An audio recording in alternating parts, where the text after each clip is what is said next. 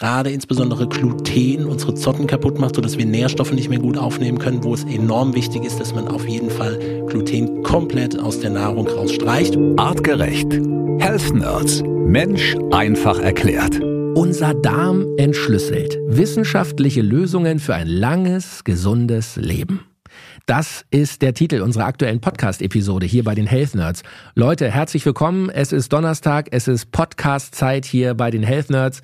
Ich bin Felix Möse und ich freue mich, dass er heute ebenfalls wieder an Bord ist. Matthias Baum, unser Health Nerds Wissenschaftler. Matthias, schön, dass du da bist. Hallo Felix, ich freue mich wie immer mit dabei zu sein. Matthias, bevor wir gleich reinsteigen und heute hier in der Sprechstunde die Fragen aus der Community rund um unseren Darm beantworten wollen, müssen wir kurz mal erzählen, du warst am Wochenende unterwegs auf einer äh, großen medizinischen Veranstaltung, einem, einem, Kongress in der Schweiz. Gib uns einen kurzen Einblick. Was hast du da gemacht? Was war das? Äh, das war ein sehr schön organisierter Kongress der klinischen Psychoneuroimmunologie des Verbandes in der Schweiz hervorragende Speaker und schöne Themen rund um das Thema Healthy Aging, also über das, wo wir auch schon häufiger drüber gesprochen haben, Langlebigkeit, Longevity und äh, mhm. tolle Einblicke und genau, ich durfte auch als äh, Speaker mit dabei sein und das hat mich doch sehr gefreut. War eine gute Zeit.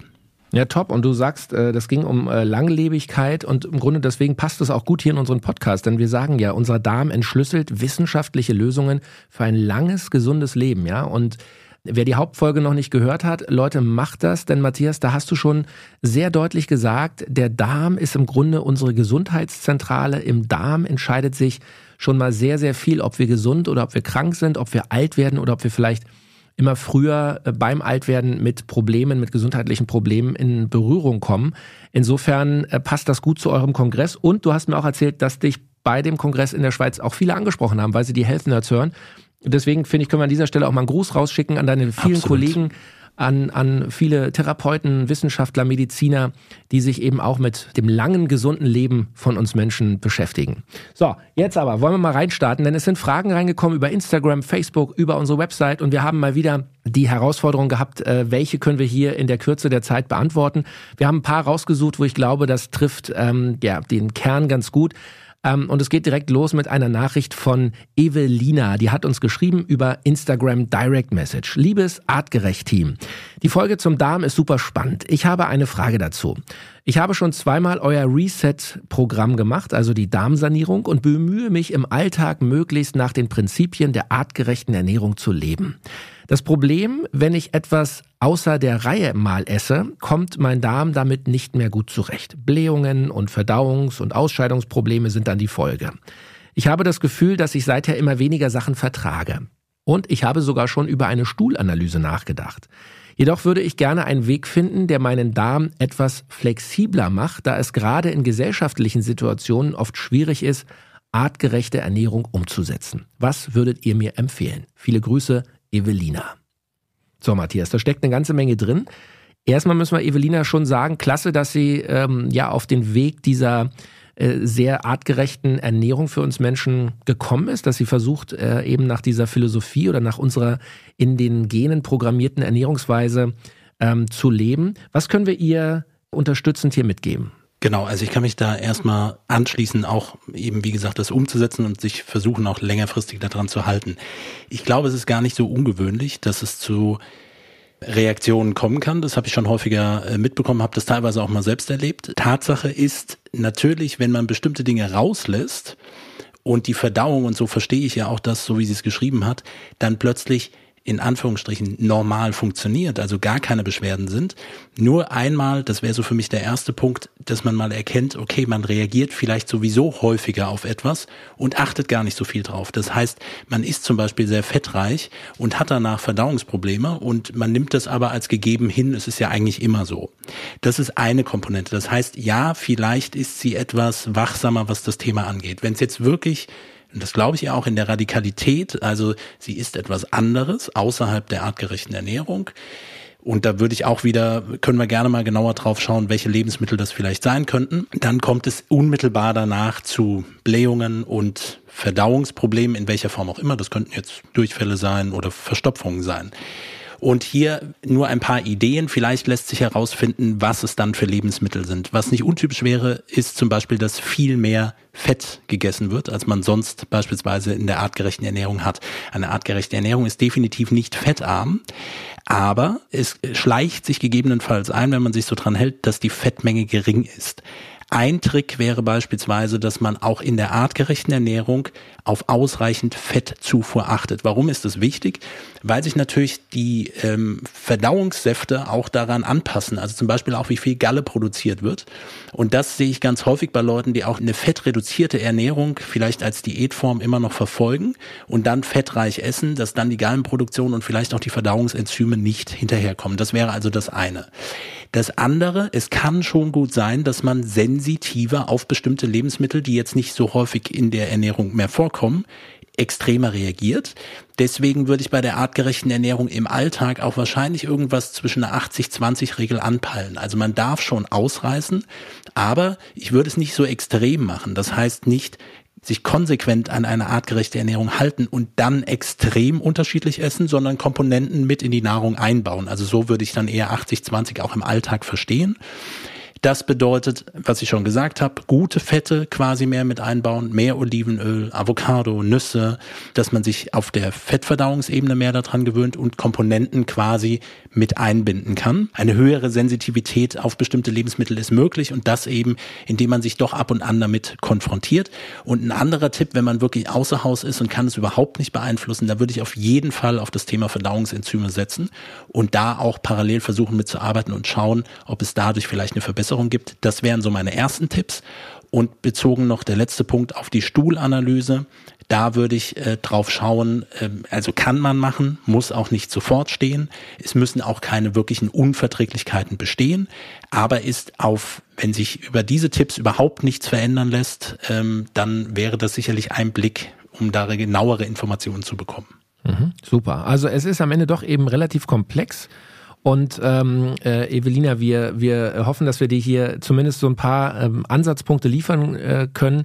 Du kannst dich gerne auch nochmal direkt an Matthias oder an sein Team wenden. Schreib uns gerne nochmal, wenn du noch ja, explizit Nachfragen zu bestimmten Themen hast. Dafür sind wir da. Das ist unser Ziel, dass wir wirklich jeden hier in der Community glücklich machen und eure Fragen eben auf einem schnellen Weg sehr präzise beantworten können.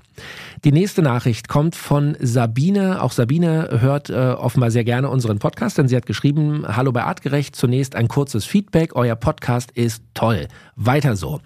Jetzt meine Frage. Was haltet ihr von Low Food Map Diät? Ich habe vor kurzem eine Mikrobiomanalyse machen lassen und neben Empfehlungen zu Supplementen kam heraus, dass ich Food Map Typ 2 bin und acht Wochen testen soll, wie die Ernährung mir bekommt. Wäre sehr interessant, wie eure Erfahrungen damit sind. Viele Grüße, Sabine. So, Matthias, jetzt müssen wir erstmal äh, für, für Normalmenschen wie mich erklären. Die erste Frage, Felix. F Food Map Typ 2. Was ist Food Map? Erstmal, was sind Food, genau, Low Food Map Diät, aber die Food Maps oder also Food Maps oder Food Maps oder wie man es auch immer benennen möchte, ist ein Akronym, also eine Abkürzung und steht für fermentierbare Oligo, die Monosaccharide und Poliole. Und dann sagt man, aha, habe immer noch nicht verstanden, worum es geht. Mhm. Es geht letztendlich um Zuckerstrukturen, Einfachzuckerstrukturen, also Zweifachzuckerstrukturen und Oligo, so ein Paar. Und äh, Poliole, das findet man dann beispielsweise in bestimmten zuckerfreien Kaugummis und ähnlichem. Und diese Stoffe, wenn die vermehrt in den Magen-Darm-Trakt kommen, und das ergibt sich häufig aus so einer Mikrobiomanalyse raus, man sieht dort die, die verschiedenen Stämme, auch nicht alle, aber ein Großteil, und man kann eine Ableitung daraus machen, um herauszufinden, ob vielleicht dadurch diese fermentiert werden durch die Bakterien und dadurch mehr Gase entstehen und dann ein Blähbauch entstehen kann oder auch Durchfälle entstehen können. Ganz häufig assoziiert auch bei dem Thema rund um Reizdarmsyndrom, vielleicht über eine Low Food Map Diät und das ist jetzt genau die Erklärung dazu. Das heißt, man reduziert diese fermentierbaren Oligodie und Monosaccharide und Poliole in der Nahrung und versucht dadurch die Symptome zu reduzieren oder gegebenenfalls auch die Flora beziehungsweise das Mikrobiom auch längerfristig mit zu beeinflussen. Und das teilt sich ein in Typ 1, 2 und 3. Und Typ 1 ist, es ist dann tendenziell nicht wirklich empfohlen oder man muss es nicht unbedingt machen. Typ 2, das sehe ich ein bisschen anders als die Empfehlung, die sich jetzt daraus abgeleitet hat, dass sie das radikal rauskürzen muss. Also sie sollte könnte sich auf verschiedene Lebensmittelgruppen, ich gehe da gerne gleich nochmal drauf ein, bei Typ 2, dass man bestimmte Gruppen reduziert und schaut, wie sich das auswirkt. Und bei Typ 3 ist es eben schon empfohlen, für acht Wochen konsequent alle äh, Foodmaps aus der Nahrung rauszustreichen. Jetzt sicherlich deine wichtigste Frage, ich nehme sie dir schon mal vorweg, wo finde ich das Ganze drin? Das kann ich in verschiedene Kategorien einteilen. In Obst, in verschiedenen Gemüse- und Hülsenfrüchten, in Getreide, in Milchprodukten, in Süßungsmittel oder eben auch in Getränken und äh, dafür im besten Falle einmal googeln, Foodmap reiche, Foodmap arme Lebensmittel. Ich werde jetzt nicht alles vorlesen, aber nur um mal ein Gefühl dafür zu bekommen. Und da divergiert es vielleicht auch mit dem Thema der vielfältigen Ernährung aus bei einer artgerechten Ernährung weil natürlich man schon reagiert auf beispielsweise, weil sie Foodmap-reich sind, auf Apfel, Aprikose, Avocado, sehr reife Bananen, Kaki, Kirsche, Litchi, Mango. Das gehört bei den Obstsorten dazu. Bei den Gemüsesorten, da lassen wir ja quasi die Hülsenfrüchte raus, aber auch sowas wie Artischocke und Pilze und Knoblauch könnte das quasi verursachen. Und ihr kennt, ihr, wenn ihr das mal anschaut, dann haben einige vielleicht auch ein Gefühl, dass sie sagen, ja, genau das vertrage ich vielleicht nicht. Es könnte ein Ansatz sein. Und man kann hier versuchen, bestimmte Lebensmittel quasi erstmal bei Typ 2 rauszulassen. Man kann es auch für acht Wochen umsetzen, komplett rauszunehmen und ob sich das dann dementsprechend positiv darauf auswirkt. Es gibt eine gewisse Evidenz dafür, dass man das machen kann, gerade rund um das Reizdarmsyndroms. Und ich weiß, bei vielen der Mikrobiomanalysen wird das typischerweise mit angegeben. Deswegen steht das relativ präsent immer auf der ersten Seite. Also, Sabine, ähm, du hast auch noch ein PS geschrieben und da noch eine Frage mit reingepackt. Auch die, Matthias, will ich dir noch mitgeben. Was mir noch einfällt, schreibt sie, mhm. Äh, man hat mir gesagt, der positive Effekt, den das Weglassen von Gluten auf den Verdauungstrakt hat, sei sofort wieder verwirkt, sobald man einmal wieder Gluten isst. Ist es wirklich so? Ist das korrekt? Liebe Grüße, Sabine. Nein, das würde ich so nicht unterschreiben. Mhm. Man müsste jetzt immer auf den positiven Effekt achten. Was will ich damit erzeugen? Wir wissen bei Gluten, dass auch wenn ich nicht glutensensitiv bin, also darauf vielleicht sehr stark reagiere oder eine Glutenunverträglichkeit habe oder auch das Krankheitsbild der Zottenatrophie, äh, der Zöliakie, also dass gerade insbesondere Gluten unsere Zotten kaputt macht, sodass wir Nährstoffe nicht mehr gut aufnehmen können, wo es enorm wichtig ist, dass man auf jeden Fall Gluten komplett aus der Nahrung rausstreicht. Und das wird auch, ist schwierig, dass, ähm, dass man dahin wieder zurückkehrt da würde ich sagen, okay, da kann es wirklich zu Problemen führen. Wenn man eher darauf reagiert und der Grundgedanke ist, dass Gluten ein Eiweiß, äh, ein pflanzliches Eiweiß und bestimmte Abbauprodukte davon, allen voran das Gliadin, mhm. sich gerne an die ähm, Zotten und an diese Schrankenfunktion dran setzt, einen anderen Stoff ausscheiden lässt, nämlich Zonulin, den könnte man dann im Stuhl nachweisen und dann die Durchlässigkeit der Barriere etwas höher ist. Wenn man das mal macht, ist es meines Erachtens äh, auch nicht erwiesen, dass dann sofort alles hinfällig ist. Anders, wenn es um Erkrankungen geht, wo es wichtig ist, dass man es dann wirklich auch gar nicht verwendet. Aber für den normalen Gebrauch sehe ich das äh, nicht als enormes Problem. Eher wieder die Regelmäßigkeit, dass es dann häufig und immer und immer wieder kommt. Äh, und gerade wenn man dann doch darauf reagiert und mit Verdauungsproblemen darauf reagiert, dann sollte man es wieder reduzieren. Aber einmal ähm, sehe ich nicht als enormes Problem und dann ist nicht alles hinfällig. Also, Sabine, danke für deine Nachricht, danke für deine Fragen. Und hier kommt schon die nächste, Matthias. Ulrike ist offenbar auch eine ähm, fleißige Health Nerds-Hörerin, denn sie schreibt, ähm, ich habe mal wieder euren aktuellen Podcast gehört zum Thema Darmgesundheit. Es geht meist ja bei euch um den wenig aktiven Normalbürger. Ich habe einen ganz anderen Alltag von morgens 4.30 Uhr bis abends 21.30 Uhr inklusive mindestens zwei Stunden intensiver Bewegung, Sport, Triathlon, Eisbaden, Arbeit in der Landwirtschaft, Verzicht aufs Auto heißt nur Rad oder zu Fuß unterwegs, Großfamilie und so weiter. Dann schreibt sie weiter, am liebsten würde ich da wenige kleine Mahlzeiten zu mir nehmen, statt einer großen Mahlzeit am Mittag. Manchmal mache ich 16-8 Intervallfasten. Wo es nun kalt ist draußen, habe ich allerdings mehr Hunger. Große Mahlzeiten behindern mich allerdings in der Alltagsaktivität und eine große Menge sollte es sein an Nährstoffen und Energie. Ich ernähre mich Low Carb, High Fat, Schrägstrich Keto. Keto gibt uns auch nochmal einen schnellen Überblick. Ketogene Ernährung äh, passt quasi mit dazu. Hohe Fett, also äh, der, von den Makronährstoffen ist Fett am präsentesten, dann moderat die Proteinzufuhr und eine geringe Kohlenhydratmenge. Super. Dann schreibt sie weiter plant-based, also überwiegend pflanzlich ohne verarbeitete LM, also Lebensmittel meint sie wahrscheinlich, ohne Koffein, regional von Erzeugern, die ich von Berufswegen her kenne. Eier bekomme ich aus der eigenen Hühnerzucht und Ziegenmilchprodukte aus meiner Streichelziegengruppe. So, meine Frage, wann ist eine höhere Mahlzeitenfrequenz akzeptabel, ohne dem Darm zu schaden? Eine große Mahlzeit im aktiven Alltag oder vor dem Sport ist sicherlich auch nicht gesund. Ich liebe eure Podcasts und freue mich jeden Donnerstag auf eine neue Folge. Viele Grüße, Ulrike. Puh, so, jetzt muss ich erstmal durchatmen. Es war eine lange Frage mit vielen, vielen Fakten. Ulrike, du hast uns einen sehr, sehr detaillierten Einblick in dein Leben gegeben und man kann eins äh, festhalten, das ist definitiv nicht der Durchschnittsbürger, äh, der du bist, sondern du bist da wirklich äh, sehr aktiv, sehr breit aufgestellt und, und hast auch eben eine besondere Ernährung. Was können wir Ulrike mitgeben, Matthias? Also würde ich mich auch gerne nochmal mit anschließen. Natürlich sind wenn wir über Empfehlungen sprechen oder über Themen sprechen, haben wir immer so diesen, ich nenne es ja auch häufiger Otto Normalo, also irgendwo ein Ausgangspunkt, woran wir uns orientieren. Aber ich würde definitiv sagen, also ist ja ganz logisch, individuell anpassbar für alle Extreme, nach oben und nach unten. Wenn wir jetzt auf die Aktivität schauen, beispielsweise ist äh, das definitiv mit zwei Stunden Training pro Tag und damit, wenn es jeden Tag so ist und in der Landwirtschaft mindestens zu arbeiten ist es jeden Tag, dann würden wir rein theoretisch schon von 14 Stunden Training pro Woche sprechen. Das ist relativ viel. Das geht auch, wenn wir es definitionsgemäß nehmen, in, schon in, in, in Leistungssportniveau hinein. Äh, hinzu kommt diese frühe Aufstehzeit. Das gehört zum Beruf auch mit dazu. 4.30 Uhr. Abends auch dann einen langen Tag. Das heißt hier auch Beachtung des Biorhythmus. Da kann ich gerne gleich nochmal drauf eingehen. Also des zirkadianen Rhythmus, des Tag-Nacht-Rhythmus. Genau das. Also viele SportlerInnen, die irgendwie mit uns konfrontiert werden und die sich irgendwann mal an irgendeiner Stelle für das Thema Reset beispielsweise interessieren.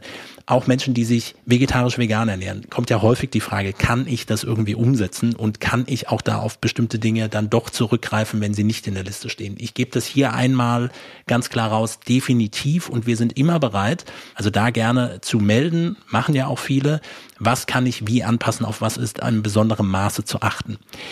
Der andere Punkt ist, sie sagt, ich mache manchmal 16-8 und das finde ich auch gut. 16-8, also intermittierendes Fasten, 16 Stunden Fasten, 8 Stunden Essensfenster haben. Es hat niemand gesagt, auch wenn wir häufig darüber gesprochen haben, dass das jeden Tag stattfinden muss. Das muss allen klar sein. Und auch hier ein bisschen Variabilität und ein bisschen Abwechslung scheint definitiv nicht zu schaden, wenngleich dem Stoffwechsel eine gewisse Regelmäßigkeit gut tut, weil Verdauungsenzyme in der Regelmäßigkeit produziert werden. Das nur am Rande. Aber man kann hier Veränderungen machen. Es kann aber sein, dass so ein Fastenmodell in der Regelmäßigkeit in den Alltag nicht reinpasst und auch das Thema der niedrigen Mahlzeitenfrequenz nicht. Und von daher würde ich es immer davon abhängig machen, wo sind deine persönlichen, also auf Ulrike bezogen, aber für alle, die jetzt äh, zuhören, meine persönlichen Ziele, die ich damit erreichen möchte. Das heißt, sie möchte, ohne das, also das kann ich daraus ableiten, fit durch ihren Alltag kommen, all ihre Punkte abarbeiten können und äh, möchte zum Beispiel nicht mittags so viel essen, dass sie danach keine Energie mehr hat, um den Tag durchzuführen.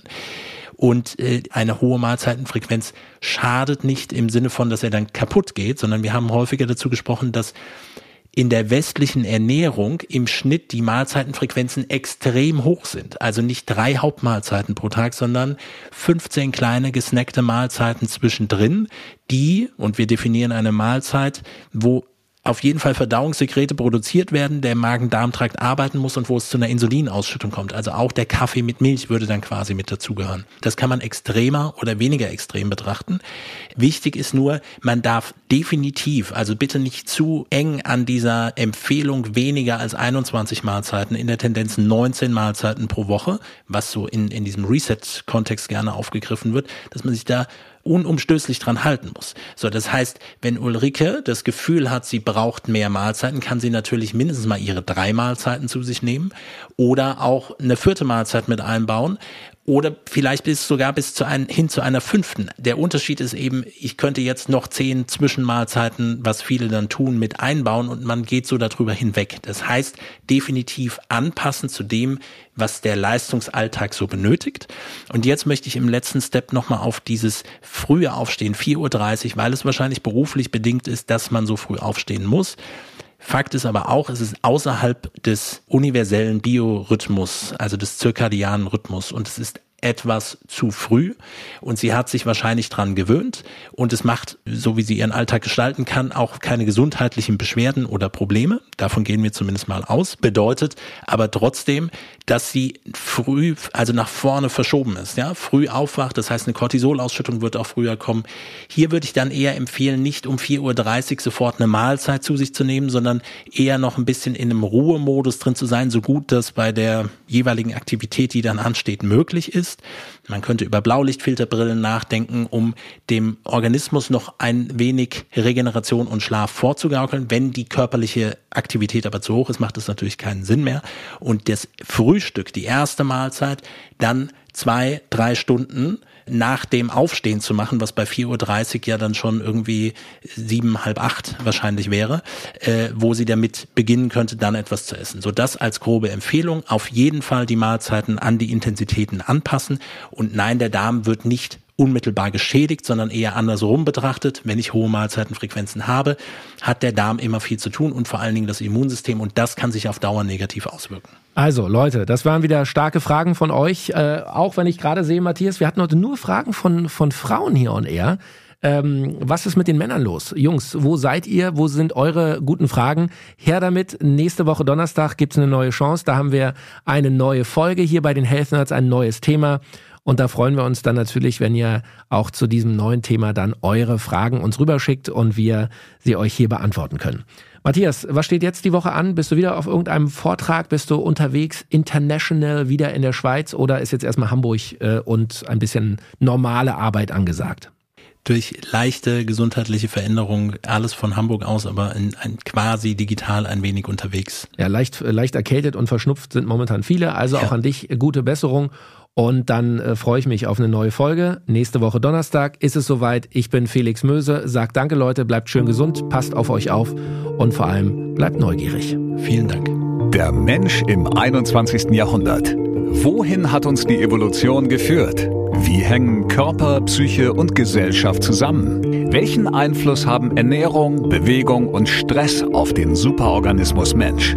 Mit spannenden Gästen besprechen die Health Nerds von Artgerecht komplexe wissenschaftliche Fakten und Erkenntnisse der Evolution für dauerhafte Gesundheit durch einen artgerechten Lebensstil in der modernen Welt.